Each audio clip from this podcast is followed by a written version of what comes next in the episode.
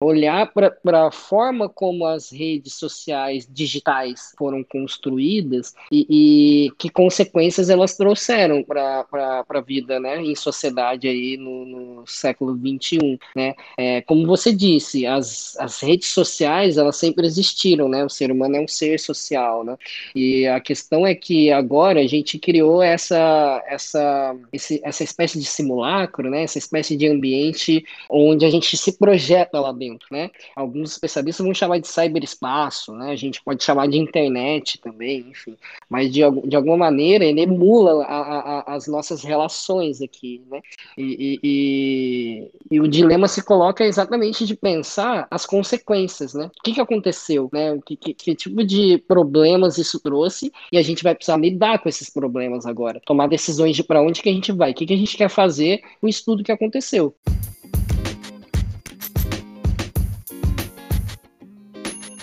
Boa noite, boa noite, pessoal.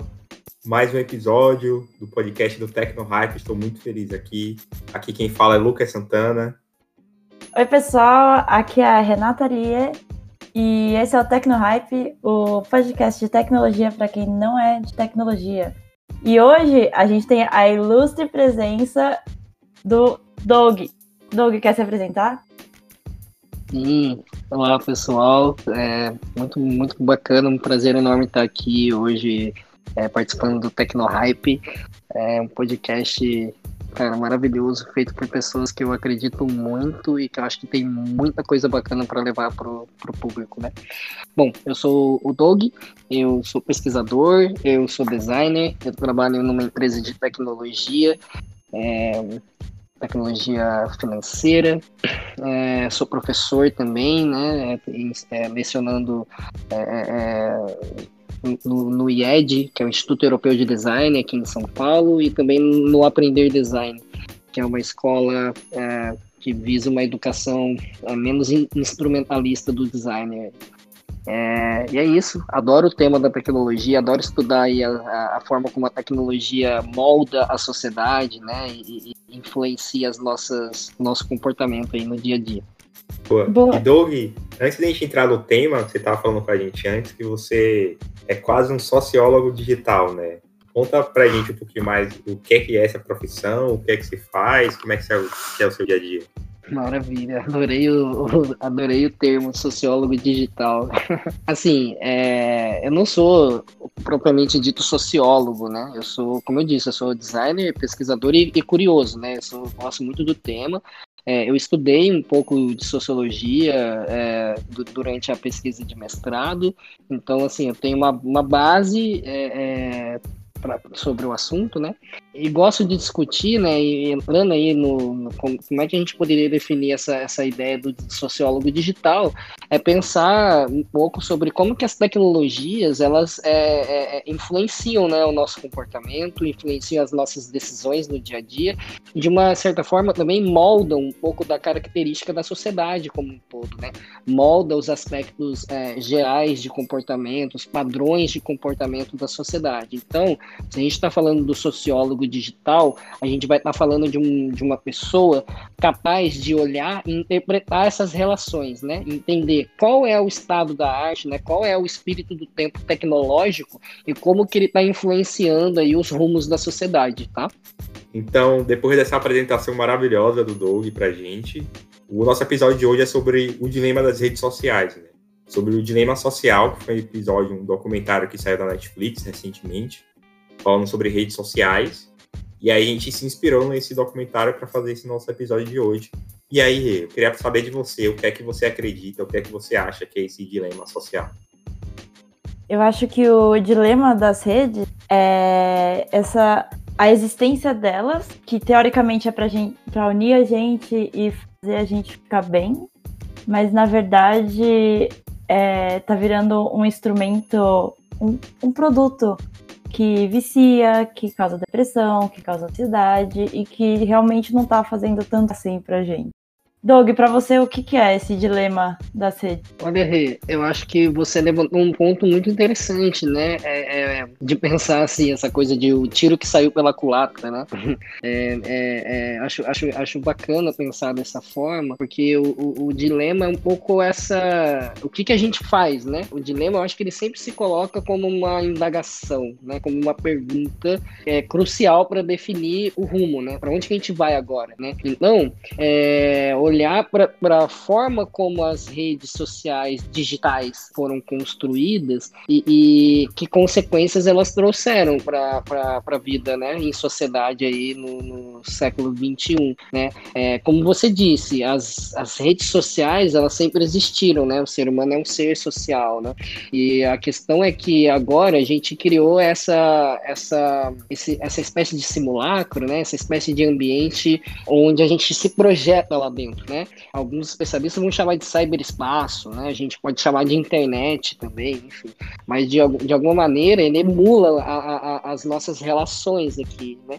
E, e, e, o dilema se coloca exatamente de pensar as consequências, né? O que, que aconteceu, né? Que, que, que tipo de problemas isso trouxe e a gente vai precisar lidar com esses problemas agora. Tomar decisões de para onde que a gente vai, o que, que a gente quer fazer, o estudo que aconteceu. Eu acho que com essa sua fala tem duas coisas que me chamam muita atenção, assim, né? O primeiro é que eu reli recentemente a, o livro Neuromancer, né? Que funda basicamente o, a mitologia cyberpunk, é, depois do Asimov, o, o Neuromancer é um livro absurdo. E quando a gente tem um construto lá, né, no, no Neuromancer, que é depois vai virar a Matrix e depois a gente vai ter outras mitologias desse ambiente digital, a gente imaginava que em algum momento a gente deveria se conectar fisicamente, né? E hoje a gente está enxergando que nem precisou chegar nesse nível de, de simbiose com a tecnologia. E hoje a gente já tem todo esse cyberespaço, todo esse construto digital, já tem toda essa praça que a gente interage, assim, né? Sem necessariamente essa conexão física que a gente imaginaria que queria ter. E eu acho que é legal a gente trazer um pouco de como essas redes sociais impactam a gente, o, o nosso dia a dia, né? Eu, eu sinto que, por exemplo, Instagram é aquela rede, aquele aplicativo que te deixa preso ali para ficar vendo gif de cachorrinho bonitinho, é, fotos bonitas de natureza, principalmente agora que a gente não consegue sair. E para vocês, qual que é o impacto? Pegando isso, eu vou até fazer a pergunta pro Doug, que é,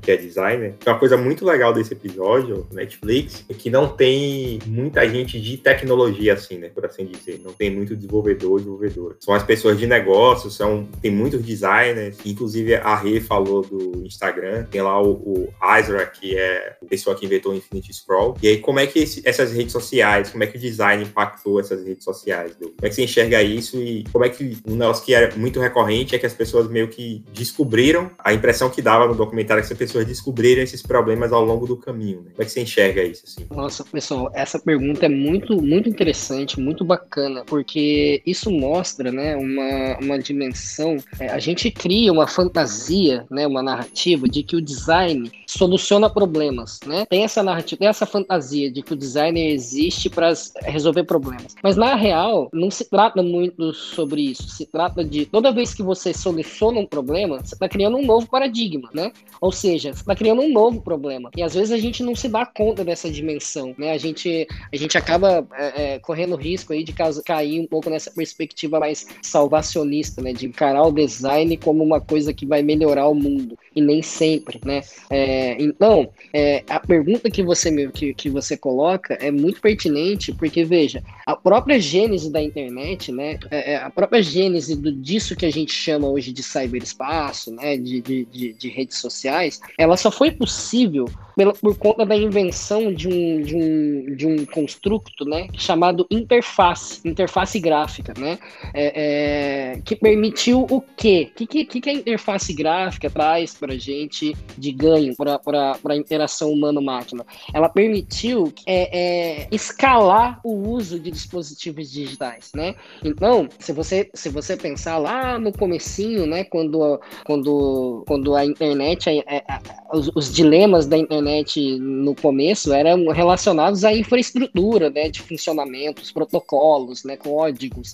E uma, uma parcela da sociedade muito, muito pequena dava conta de entrar nesses assuntos, dava conta de programar com, computadores. Com a invenção da interface gráfica, você permite, por exemplo, o uso comercial desses computadores, né? É quando é quando surge no mundo os primeiros, né, Windows, né, os primeiros Macintoshes, que foram os computadores que tangibilizaram aquela experiência para a pessoa comum, para as pessoas que é, é, que é a minha mãe, minha avó, né, eu, vocês, né, que, que começaram, portanto, a ter uma dimensão de relação com essas máquinas, né, que antes era tipo assim uma coisa realmente focado somente ali para o programador. E, e aí você, quando você entra nessa dimensão, quando você permite esse uso comercial da, da do artefato, né, dos, dos, dispositivos, você tem uma virada de, de chave muito grande. Você tem uma virada, é, é, é uma virada de rumo praticamente aí da sociedade, né?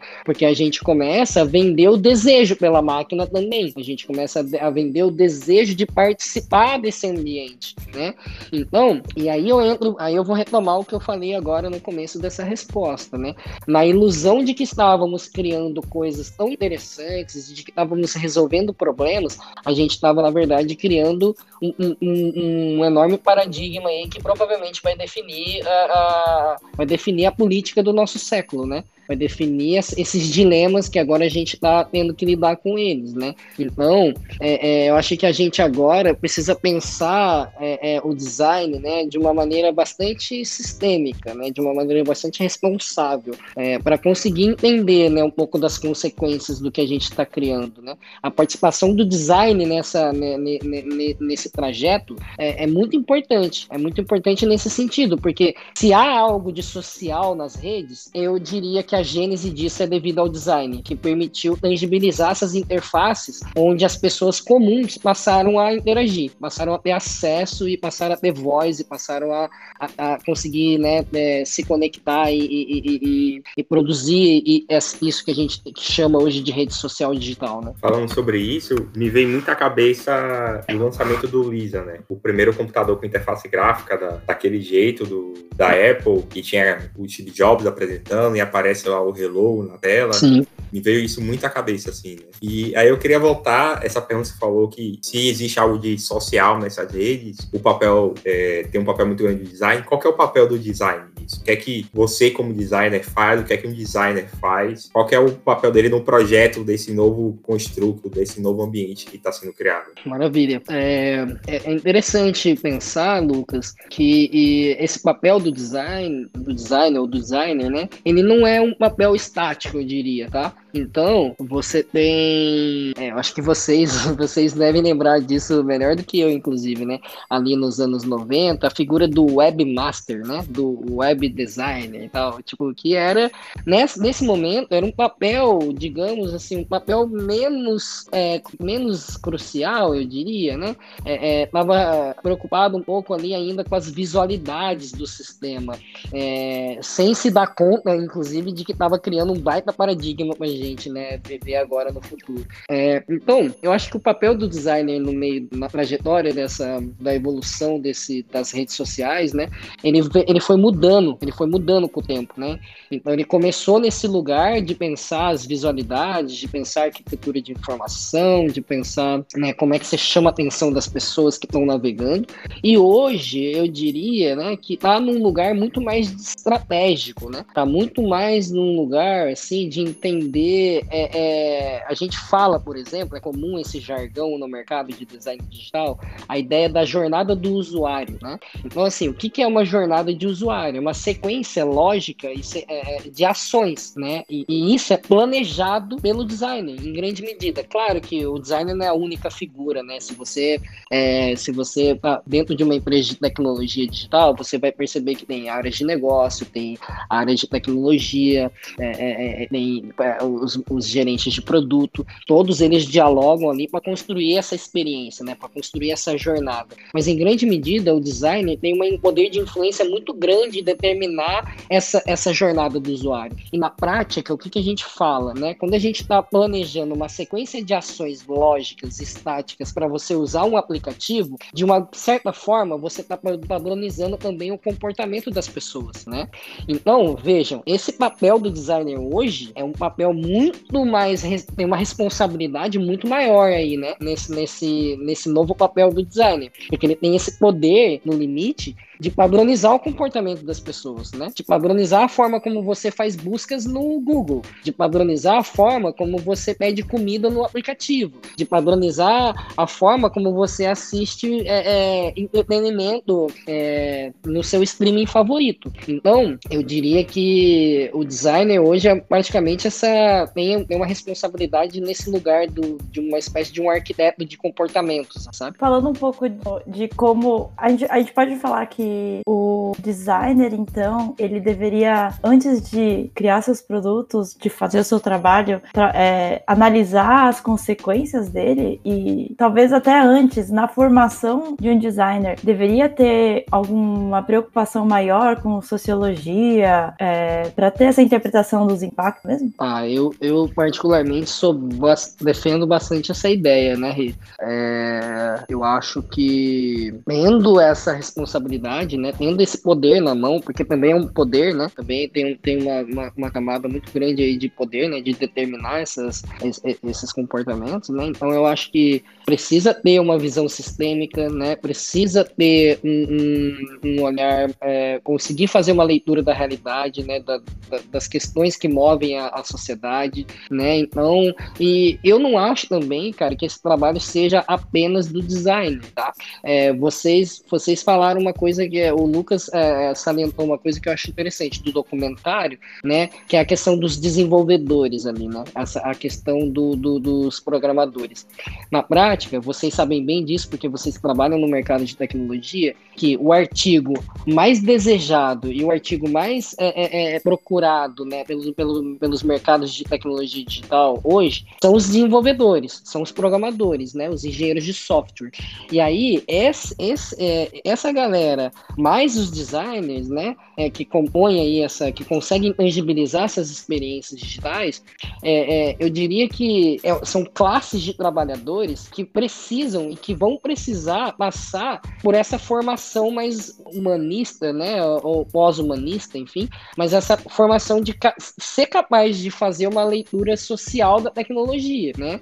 Então, é, porque é, é essa galera que vai determinar muito das coisas que a gente vai viver, né? Então, se o programador tiver um viés racista na hora de construir o algoritmo, ele vai estar tá entregando um produto racista para a sociedade, né? Mesma coisa o designer. Se o designer tem um viés é, é, é classista, ele vai estar tá entregando produtos classistas para a sociedade. Então, eu acho que assim, é, você falou uma coisa muito interessante. Isso faz parte da formação. A nossa formação, e aí eu estou falando tanto da formação dos programadores quanto da formação dos designers, são formações muito instrumentalistas. Você aprende a desenhar uma tela de interface, você aprende a codar, você aprende a, a desenhar, a escrever um código. Você não aprende a ler a sociedade a partir disso. Então, eu acho que uma fronteira bacana para pensar a formação desses profissionais é como que eu penso a sociedade a partir do código? Ou como eu penso a sociedade a partir do design? Porque eu acho que essa é chavinha que precisa mudar na formação das pessoas, sabe? Sim, e dá, assim, nesse cenário de que talvez falte essa formação, é, eu fico pensando muito se não deveria ter um controle, uma revisão desse,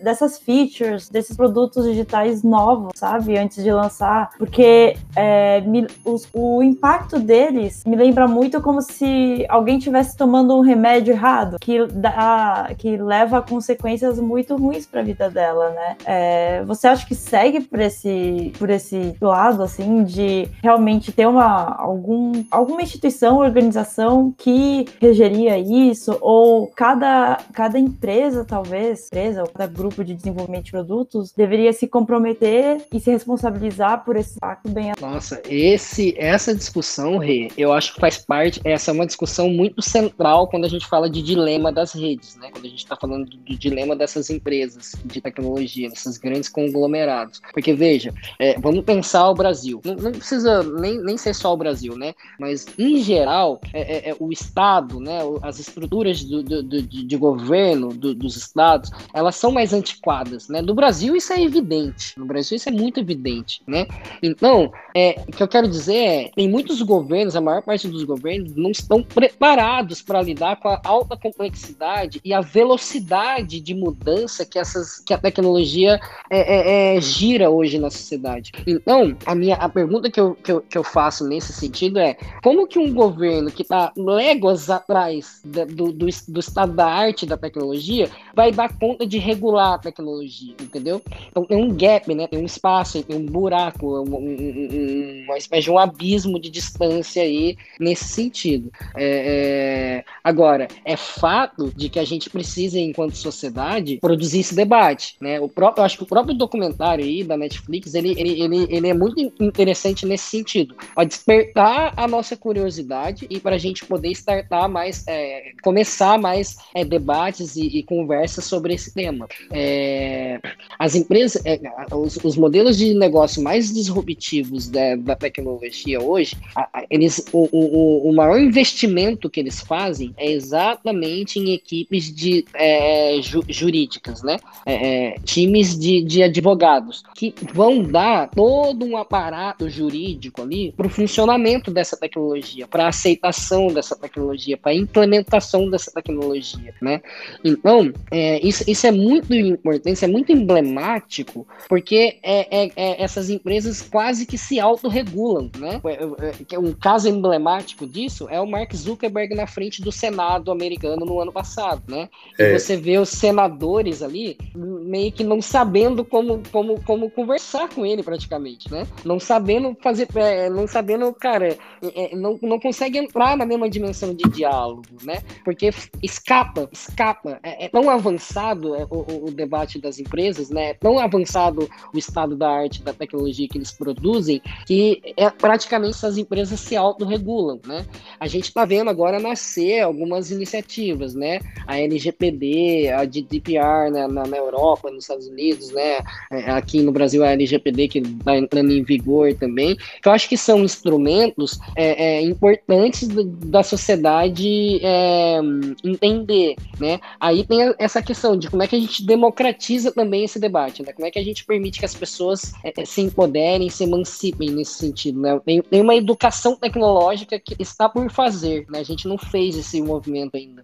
E daí eu até trazer dois exemplos. Né? Eu ia dar o primeiro exatamente esse, assim, do Senado. É, a gente vê uma série de entrevistas, né? E de, é, de convocações que as empresas estão tendo é, em relação ao Senado, não só ao Senado dos Estados Unidos, recentemente foi conta é, em da, das leis antitrustes né, dos Estados Unidos, que aí foram Facebook, Google, Amazon, é, e aí dá para ver claramente que, que, esses legisladores não fazem, não tem muita noção do que está acontecendo. Né? Pegando até o exemplo nacional, quando teve é, as convocações para falar da, da CPI da fake news, tinha algumas entrevistas de alguns senadores que perguntavam, que pediam para os youtubers dizerem quais eram o CPF das pessoas que mandavam dinheiro para eles. Né? Assim, eles estavam no diálogo achando que cada CPF enviava um dinheiro para o youtuber e eles queriam essas listas. E assim, como é que você vai passar disso para falar de modelo de é, vender atenção no YouTube, para falar de leilão de dinheiro, para falar de CPM, CPC, assim, é, como você falou, assim, é, é realmente outro nível de, de conversa e assim, o,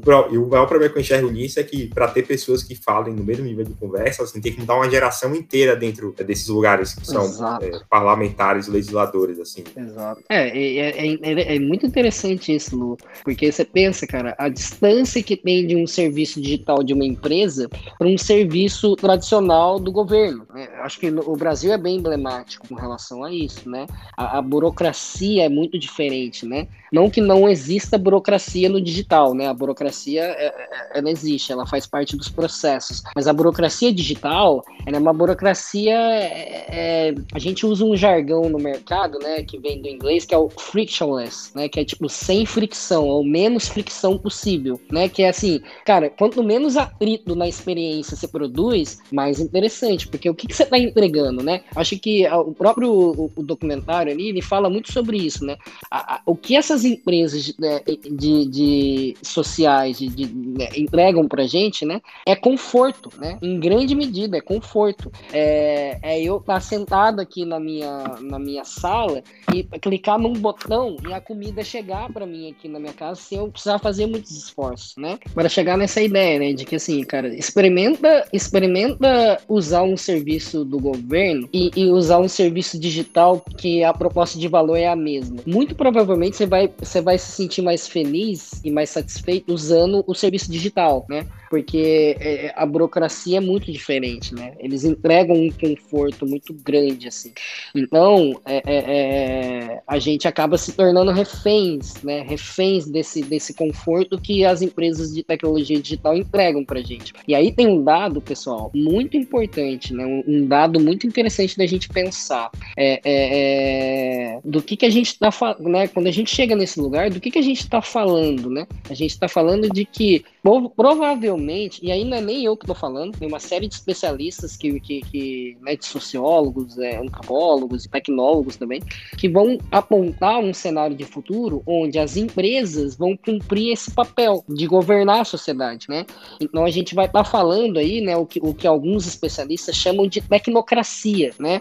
Ou seja, um governo a partir da tecnologia. E aí, aí o que fica evidente, fica patente para a gente é, discutir é que quem dá conta de entregar as melhores experiências tecnológicas hoje são as empresas privadas. Então, é um cenário, é um cenário que, né, você falou do Neuromancer, a gente poderia é, é, falar, é, falar de, de, de, né, de outros romances ficcionais que pintam exatamente essa sociedade governada por empresas privadas, né? Uma, uma distopia onde as empresas privadas é que determinam a forma como as pessoas vão viver a vida. E eu diria, é, por, por mais pessimista que isso soe, eu diria que isso, esse movimento já está em curso, né? A gente já está vivendo um pouco desse, desse, desse movimento. A tendência é se consolidar. A tendência é cada vez mais a, a acontecer essa substituição. Agora, tem esse substituto, mas uma coisa que me chama muito atenção em portais é que eles são, teoricamente, de graça, né? A gente usa as coisas sem pagar. E, e no documentário do Dilema das Redes, eles falam bem isso, que nada é de graça. Então, se você não tá pagando para usar, é porque porque você é o produto. E eu acho que devia, pelo menos na minha opinião, tinha que ter isso mais escancarado, mais explícito em como,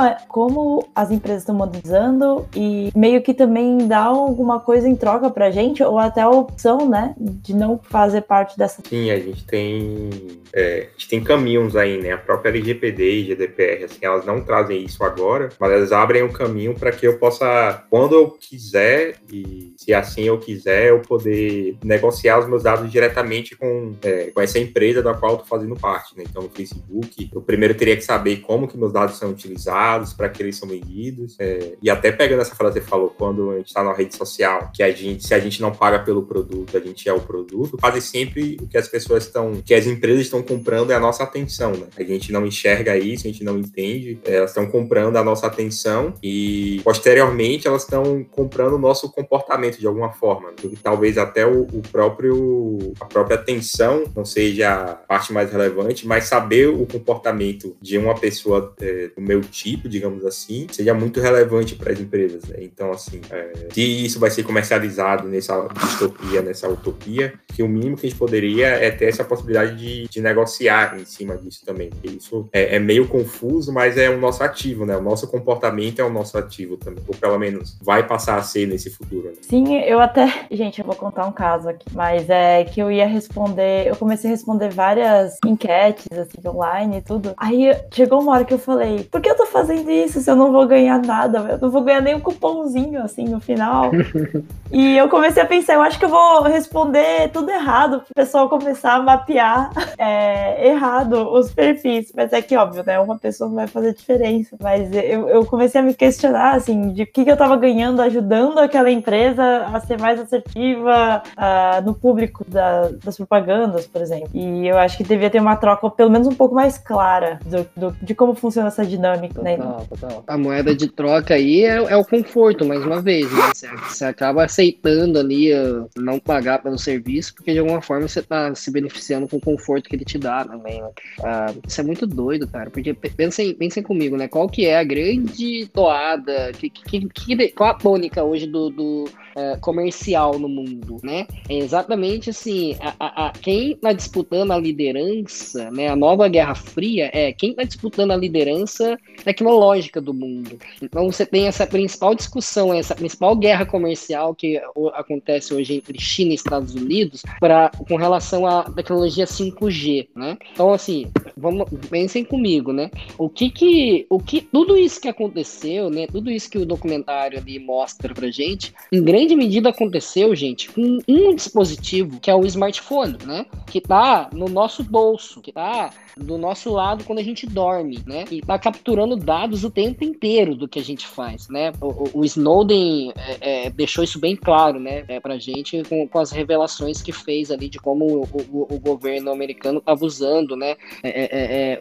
esses dispositivos para coletar dados e, enfim, desenvolver inteligência. Então, agora pensem comigo quando no, a gente estiver falando de, de IoT, né? É, o Lucas é especialista em, em, novas tecnologias, eu acho que pode até falar muito melhor do que eu sobre isso, né? Mas vejam, imagina quando a gente estiver falando de a casa, que a sua casa inteira vai ser inteligente, que uma rua vai ser inteligente, que você vai estar tá vestindo roupas inteligentes, que você vai estar. Tá, é, é, cara, você vai ter uma geladeira.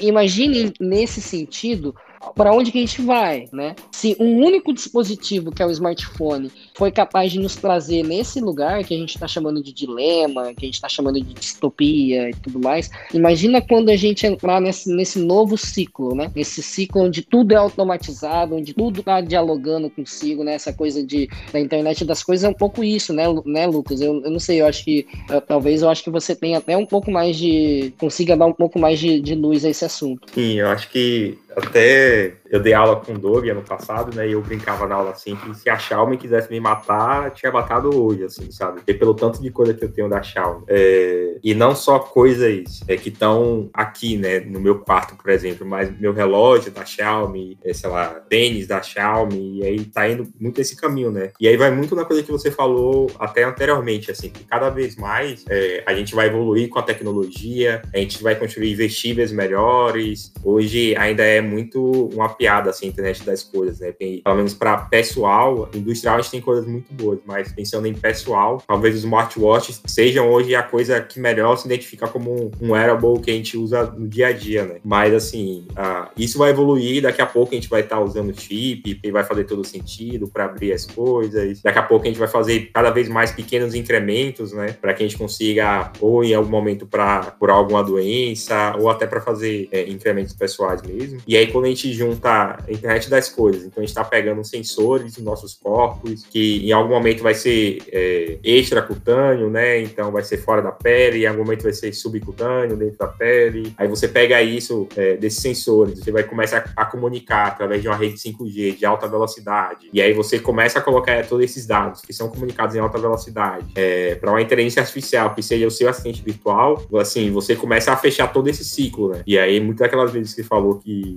é, a gente, até os próprios dados, a gente está começando a construir esse, esse clone pessoal, assim, nosso, uhum. ou pelo menos as empresas estão começando a construir esse clone pessoal. Cada vez mais ele vai ser realmente pessoal, físico, químico, é, vai ter um avatar seu na internet, assim, ou em algum lugar. E, Perfeito. Que vai ser capaz de, de te duplicar, assim. Aqui é uma ser super utópica ou distópica, mas, assim, nada, nada longe disso eu, eu duvidaria que acontecesse no, no horizonte de, de alguns 50 anos, sabe? É, nossa, Lu, eu, eu, 50 anos eu acho um chute até alto, né, cara? Vamos, vamos, vamos, vamos tentar ser pragmático, né? Como é que era o mundo há 50 anos atrás? Cara, era tipo assim, outro planeta, sacou? Outra vida. Outro... Nossa, eu já acho chocante pensar nos anos 90, gente, sabe? Tipo, eu fui adolescente nos anos 90. E meu Deus do céu, vocês devem, vocês devem lembrar também, sabe? De como é que era viver a vida nos anos 90, gente. Nossa, era outro, outra sociedade. Agora, volta 50 anos no tempo e veja como é que era a sociedade. E pensar daqui a 50 anos é, tipo, muito surreal, é muito tempo, porque a, tecnologia também agora, ela, é, ela, se desenvolve a passos muito mais largos, né? Ah, essa é uma discussão que o, que o documentário traz também, né? No sentido de nenhum sistema criado ou natural, criado pelo ser humano ou não, evoluiu tão rápido na, na história da civilização humana como a internet, né? Então, assim, eu acho que daqui a 50 anos, pessoal, a gente vai estar tá vivendo numa outra sociedade, assim, a gente não tem nem noção, assim, eu acho que é bem difícil até tentar pensar, porque há 50 anos atrás, sendo bem sincero, ninguém diria que a sociedade seria do jeito que é hoje. Caramba, teria que ter, né, apesar de você ter, né, um, um William Gibson, né, que, que escreveu o Neuromancer, que, porra, acertou um monte de coisa, né? Você tem um Asimov, que acertou um monte de coisa também, né? Você tem um Aldous Huxley, que escreveu Admirável Mundo Novo, que acertou um monte de coisa também, né? Mas, assim, num campo muito da especulação, num campo muito do, da imaginação, né? Então, é, é, eu acho que... É, é, é, é, muito, é, muito, é muito importante a gente pensar, né? Tipo, né? Você traz, por exemplo, Lu, essa coisa da, da, da, da, cópia, né? De como que a gente está produzindo cópias da, da nossa, né? nossas dentro da internet. Eu acho que é bem nesse sentido, né? É, é, é não sei se vocês vão lembrar daquele episódio do Black Mirror, White Christmas, que fala exatamente sobre isso, né? Você tem um personagem lá que ele, ele, ele, ele cria cópias da consciência da pessoa, de uma pessoa, para se tornar um assistente pessoal daquela pessoa. Veja, esse movimento ele já existe. Eu vou dar um exemplo para vocês. O, o, o, algoritmo do Spotify. O algoritmo do Spotify ele, ele cria simulacros da sua consciência dentro do aplicativo do Spotify, porque ele interpreta os seus gostos. Ele te sugere podcasts que vão te agradar. Ele te sugere os melhores horários para você ouvir determinadas playlists. É, ele vo... faz playlists baseadas com o que você escuta Exato. e ele te dá a sua, sua playlist do dia ali. Assim. Exato, perfeito. Então, de alguma maneira, a gente está inaugurando o narciso digital, né? Esse narciso, o, narc... o mito do narciso clássico é aquele jovem que se apaixona por sua imagem refletida no leito do rio. O que, que como a gente lê o narciso hoje, no século 21? É o, esse personagem, esse sujeito que apa... se apaixona não pela sua imagem projetada no rio, mas pelo exercício de projeção da sua imagem no rio, né? Então, é, o importante pra gente é que a gente continue nesse movimento ininterrupto de, de projeção da nossa consciência nas máquinas, né? O, o, o, o filósofo sul-coreano Byung-Chul Han, ele descreve isso muito de forma muito brilhante no livro Sociedade do Cansaço, onde ele vai falar que a gente, toda essa questão de ansiedade, de fomo, né, de é, é, a gente essas patologias modernas, a gente desenvolveu exatamente por conta de essa, dessa demanda de ter que se projetar nas redes o tempo inteiro. Eu preciso construir o meu perfil, o meu avatar, né? Exatamente como o Lucas falou. Então, o tempo inteiro eu tenho que postar no Instagram, o tempo inteiro eu tenho que dar minha opinião, né? Vejam, o que, que é o Stories do Instagram, pessoal? É uma novela da vida real, é uma novelinha, né? A novela saiu da TV e foi pro Stories do Instagram. Yeah. Ali eu acompanho a, vi, a novela da vida da Rê, eu, eu, eu acompanho a novela da vida do Lucas, eu acompanho a novela da vida de uma celebridade. Então, fragmentou, né? E, e, e, e a gente tá preso nesse ciclo do narciso digital. A gente tá preso nessa ideia de que eu preciso me projetar o tempo inteiro. E o tempo inteiro eu tenho que reforçar essa imagem que eu tô construindo. Só que a questão é, não tem um fim, não, não, não existe um lugar, um ponto de chegada. É um exercício. A novela não acaba, né? A Ou não tem, a, não, não tem a season finale da, da série. Perfeito, perfeito. Mas o que eu ia falar é que é mais que, assim, a gente levantou todos esses riscos. A gente meio que já sabia desses riscos, né? De rede, você ficar muito tempo no fone, você não prestar atenção na, na vida que tá passando. Mas é engraçado que eu já pensei sobre, ah, então a solução é sair 100% desse mundo. Mas daí às vezes eu volto e falo, putz, se eu sair disso, eu vou perder entre outras coisas, ah, contato com amigos, sei lá, estão muito longe, ou alguns confortos, que nem o Doug falou, do tipo, ah, eu vou pedir um táxi, putz, eu vou ter que começar, voltar, né, a ligar pro, pro ponto de táxi, ver se tem algum carro lá para pedir, é, e como é que a gente, eu fico me perguntando de verdade, como a gente consegue equilibrar isso, porque cada vez mais eu sinto que é, essa síndrome aí do narciso pega e eu não tenho como sair disso isso. Eu não tenho como me tratar, sabe? É, eu acho que, que em relação a isso, até pegando um ponto que a gente falou antes, que é sobre, entre aspas, um controle ou análise desses produtos digitais, eu acho que a gente tem um exemplo, é, e como a gente falou também, o, o governo ou essa instituição organizadora,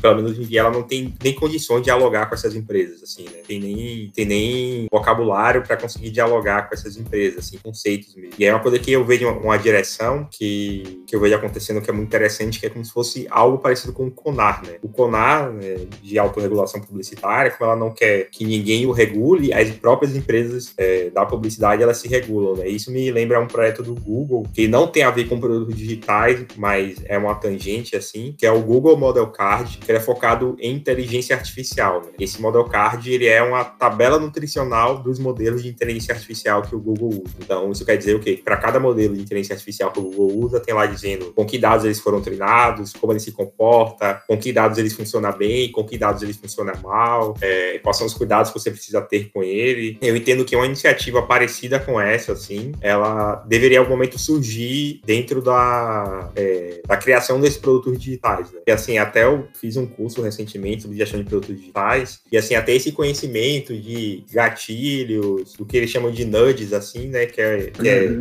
é o que faz a gente ficar de fato usando e usando, usando a rede social, que em um dado momento isso foi um negócio que foi, era um conhecimento super especializado de grandes, grandes empresas, hoje já consegue estudar isso com a maior naturalidade, né, e cada vez mais está sendo propagado, e aí quando você vê cada novo produto digital que está existindo, todos eles já saem com notificações, já saem com algum tipo de gamificação, e aí você vai criando cada vez mais e mais e mais é, produtos digitais que reforçam esse tipo de comportamento. É, então acho que entra muito, talvez, naquela parte da formação que o Doug estava falando, designers e desenvolvedores, mas talvez da formação de todo mundo antes de começar a usar, né? Ou, é. ou de ser impactado por alguma coisa, porque daí você tá consciente do que aquilo lá tá fazendo com você. Perfeito, eu concordo em gênero, número e grau, pessoal. Eu acho que tem é, é, é isso, né? Esse exercício de uma educação tecnológica que a gente não fez, né? Uh, enfim, né, a sociedade não está preparada para lidar, em grande medida, a sociedade não está preparada para lidar com a complexidade da tecnologia, né? É, porque é complexo mesmo, né? É complexo. Vocês trabalham com isso, pessoal, vocês sabem dizer isso melhor do que eu, né? Não é tão simples assim fazer uma análise de dados, né? Entender como é que essa empresa está usando meus dados, né? Não é tão, tão simples assim entender o funcionamento de um algoritmo, né? Não é qualquer pessoa que acessa esse, esse tipo de conhecimento, né? Então, é, tem alguns especialistas que vão falar assim, que a gente pode estar tá vivendo uma espécie de um feudalismo digital até, né? No sentido de, cara, é, é, o que caracteriza ali a, a, a ideia do feudalismo, né? Na Idade Média, era essa... Quem tinha acesso à informação era uma casta muito privilegiada da sociedade, né? O clero e, e a nobreza, né? E hoje, meio que quem, quem tem acesso ao algoritmo do YouTube, que define os... que, que sugere é, vídeos para mim, né? Que monta praticamente uma grade de programação que vai me influenciar no dia a dia. Eu não tenho acesso a isso, vocês não têm acesso a isso. Quem tem acesso a isso são os engenheiros de software do, do YouTube, né? Então tem essa dimensão de quem que consegue acessar e controlar essa, esse funcionamento, né? Então essas empresas podem representar para gente agora é, essa, essa espécie de feudos digitais, né? Então eu concordo muito com eu concordo muito com esses dois pontos que vocês levantaram existe um trabalho a ser feito que é de uma educação tecnológica da sociedade. Isso precisa estar na formação básica das pessoas. Isso precisa estar, é urgente que isso esteja na formação básica das pessoas. E precisa ter órgãos que nos protejam juridicamente, socialmente, com relação a abusos que as empresas de tecnologia vêm cometendo, né? E não é eu que estou falando isso, né? O mundo está discutindo isso, né? O Senado americano botou o Zuckerberg na frente e, e, e né, para tentar de alguma maneira, sensibilizar aí o, o, a sociedade com relação a isso, né? Tem um, tem um é, sociólogo americano do século passado chamado Marshall McLuhan. Ele é um cara muito interessante porque é, é, ele é, escreveu uma teoria, né, que é a, ideia do, de que o meio é a mensagem. E ele vai exatamente é, ajudar a gente a entender que o que mais importa na sociedade contemporânea, principalmente depois do advento da eletrônica e da internet, é a ideia dos meios, é como os meios são orquestrados, porque é a partir dessa orquestração dos meios que se molda a sociedade. Então, olha que interessante. Por que que o, por que que, por que que a campanha do Bolsonaro aqui no Brasil foi amplamente articulada por WhatsApp, porque o WhatsApp é o software mais usado na, no estado brasileiro, né? O, o WhatsApp é oferecido pelas empresas de telefonia de graça no plano de, de dados que eles vendem. Então, é muito mais fácil fazer chegar as mensagens que eles querem que cheguem na, na, nas pessoas. E isso explica, em grande medida, a eleição do Bolsonaro aqui no Brasil. Isso explica, em grande medida, a eleição do Trump nos Estados Unidos. Não sou eu que estou falando, né? Tem aquele outro documentário, inclusive, chamado The Great Hack, né? Que eu acho que tem na Netflix também, que fala exatamente sobre isso, que vai entrar um pouco na dimensão ali da Cambridge Analytica, né? Que era uma empresa que coletava dados das pessoas e criava perfis políticos, né? De influência é, política das pessoas. Então, é, é, é importa mais hoje a gente olhar para as redes, né? É um pouco essa mensagem que o, que o, que o McLuhan passa, né? As redes, é, as, é, é, é, o meio é a mensagem. A forma como as redes são constituídas e, e, e, e articuladas explicam a, as coisas que estão acontecendo, né? Acho, acho engraçado também, né, que o, o próprio McLuhan, ele, ele, ele, ele faz um paralelo muito interessante com a invenção da imprensa. Então, lá na Idade Média, né, a, a, a imprensa de Gutenberg, ela causa a primeira grande revolução informacional do mundo, jamais antes visto na história da humanidade, porque todo aquele conhecimento que estava guardado, as trancadas, sete chaves na, na, na, na, mão do clero e na mão da nobreza, depois da invenção da imprensa, se espalha pela, pela sociedade, né? Então, quando, quando Lutero prega as 96 teses na Catedral de Wittenberg, em uma semana, as 96 teses estavam rodando toda a Europa, porque existia a imprensa. Então, a, e isso causou a cisão da igreja, isso dividiu a igreja, né? Isso criou o um movimento protestante, né? E depois, né, os movimentos que foram surgindo depois da invenção da imprensa, um dos principais movimentos que surgiram depois da imprensa é a ciência, né? É, é, é, é, o método científico, né? Que permitiu à sociedade interpretar os fatos e dizer o que, que era de fato, o que, que era um fato e o que, que era um boato, né? O que, que não era uma verdade científica. E veja, olha que engraçado, né? Nos dias de hoje, depois da invenção da internet, a gente está vivendo um movimento contrário, porque hoje a ciência é que está nesse lugar de descrédito, né? A gente a gente está debatendo se a Terra é plana, né? A gente está falando de fake news, né?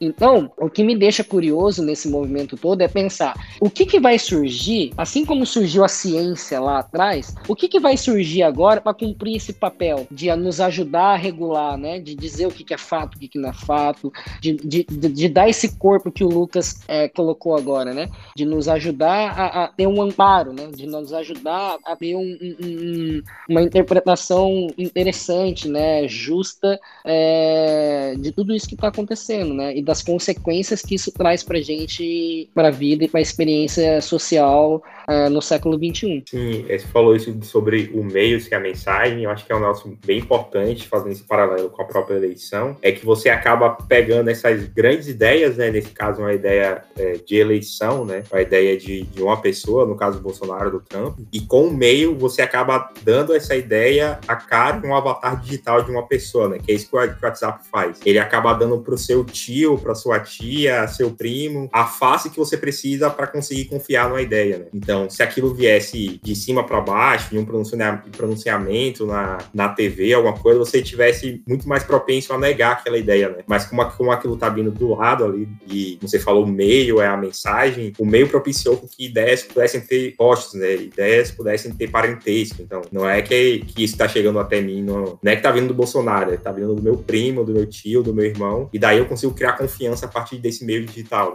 Né? É, e daí eu acho que entra também aquela parte, o, o Doug falou sobre fake news, o problema é que para você desvendar, é, desmistificar o que é verdadeiro ou não, você tem que ter um esforço. E do outro lado tem a fake news que chega de graça, assim, para você, né? É, então, eu acho que eu, é, entra, na minha, na minha visão, entra de novo naquela parte da educação, formação, aí a gente tem um filtro ali, coisa pra gente.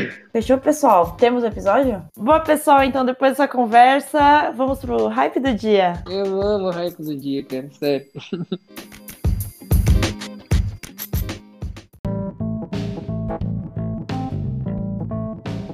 E aí, Olá. gente, vamos começar com o nosso convidado aqui. Doug, qual que é o seu hype do dia? Sua recomendação para hoje? Ah, boa. Eu vou fazer uma recomendação dupla, então, um, um duplo hype do dia. É, primeiro, um site, a gente falou aqui hoje sobre coisa de dados, né, captura de dados e tal, então eu vou recomendar vocês visitarem um site chamado Ochupa Dados. É um site muito bacana, é, é, de um grupo de pesquisadores que fala um pouco sobre a dinâmica dos dados, como os dados são capturados e como as empresas usam esses dados. Então, é, é uma coisa bem educativa, uma linguagem super simples, super bacana para vocês é, é, se interarem mais sobre esse assunto. E a segunda dica é o livro Admirável Mundo Novo, do Aldous Huxley, que, na minha opinião, é um livro que descreve muita coisa da nossa sociedade agora no século XXI, além de ser uma, uma aventura muito bacana, assim, uma leitura muito prazerosa. Boa, Lucas, qual que é a sua recomendação? Bom, eu vou. Eu acho que esse rap do dia que eu vou falar, eu falei no primeiro, mas eu gostaria de repetir. Seguindo essa recomendação do Doug, do Admirável Mundo Novo, tem o livro que eu falei aqui mais cedo, do William Gibson, que é o Neuromancer, que é basicamente que funda a, toda a mitologia cyberpunk e depois é super inspiração para Blade Runner, Matrix, enfim. Tem tudo a ver com isso que a gente está falando. É, então esse vai ser o hype do dia de tecnologia, assim, é, é incrível esse livro, assim. E um livro que eu acabei de ler recentemente, chamado Hábitos Atômicos, ele fala sobre muita coisa. Ele é um livro sobre produtividade, né? Sobre como você manter hábitos e criar novos hábitos. Só que eu enxergo muito dele também nessa nova dinâmica que a gente tem de rede social. Ele vai falar muito sobre como você empilha hábitos, né? Como é que você pessoalmente consegue construir hábitos a partir de hábitos que você já tem, ou então como é que você consegue se dar recompensas para fazer hábitos que são difíceis, ou se dar punições para deixar de fazer hábitos. É, ele é um livro sobre produtividade, mas eu enxergo isso muito claramente nas redes sociais, esses dilemas. Né? Toda vez a gente tem essa moedinha social, a gente tem essa gamificação, a gente tem essas coisinhas assim, porque no final das contas vira um hábito, né? Quem nunca é, pegou o celular do bolso porque achou que ele estava é, mexendo, ou achou porque ouviu uma notificação, ou segundo até uma pesquisa que, sai, que saiu recentemente, o brasileiro ele é, desbloqueia a tela do celular em média 600 vezes ao dia. É, então, assim, é, é, bem absurdo, assim, sabe? E aí eu vejo muito esse paralelo entre esse livro e as redes sociais, assim. Então, é um livro de produtividade, mas existe esse paralelo que é bem importante. Boa. Ah, gente, já que vocês fizeram dois, duas recomendações, também vou fazer duas recomendações. ah, primeiro, eu vou falar sobre é, Amores Líquidos do Bauman. É, eu acho que é, é, um conteúdo super, super atual. E o Bauman conseguiu descrever as nossas relações com as outras pessoas sem ele ter um smartphone na mão, sabe? E eu acho que a gente fala tanto de uh, relações fluidas, liquidez e tudo, e a, isso veio do Bauman antes, antes da gente imaginar que existiam as coisas. Eu acho que é uma referência bem legal. E um, o meu segundo hype do dia é o canal Soltos, é, que fala sobre relacionamento nesses tempos modernos, é super legal, e eles trazem bastante é, como, não explicitamente, mas como as redes, como essa agilidade que a gente tem hoje em dia afeta o nosso comportamento e afeta até o nosso relacionamento e como a gente vai procurar, por exemplo, o nosso próximo parceiro, sabe? Eu acho que é muito interessante. Eles trazem isso de um jeito super leve, super gostoso de estar. E eles têm canal no YouTube. Então, Soltos SA é a minha operação de hoje. Então, pessoal, eu queria agradecer Maravilha. muito a participação, Dog, e muito obrigada por tudo que você trouxe, todo esse conteúdo riquíssimo. E, Lucas, até a próxima, né? Mais hype.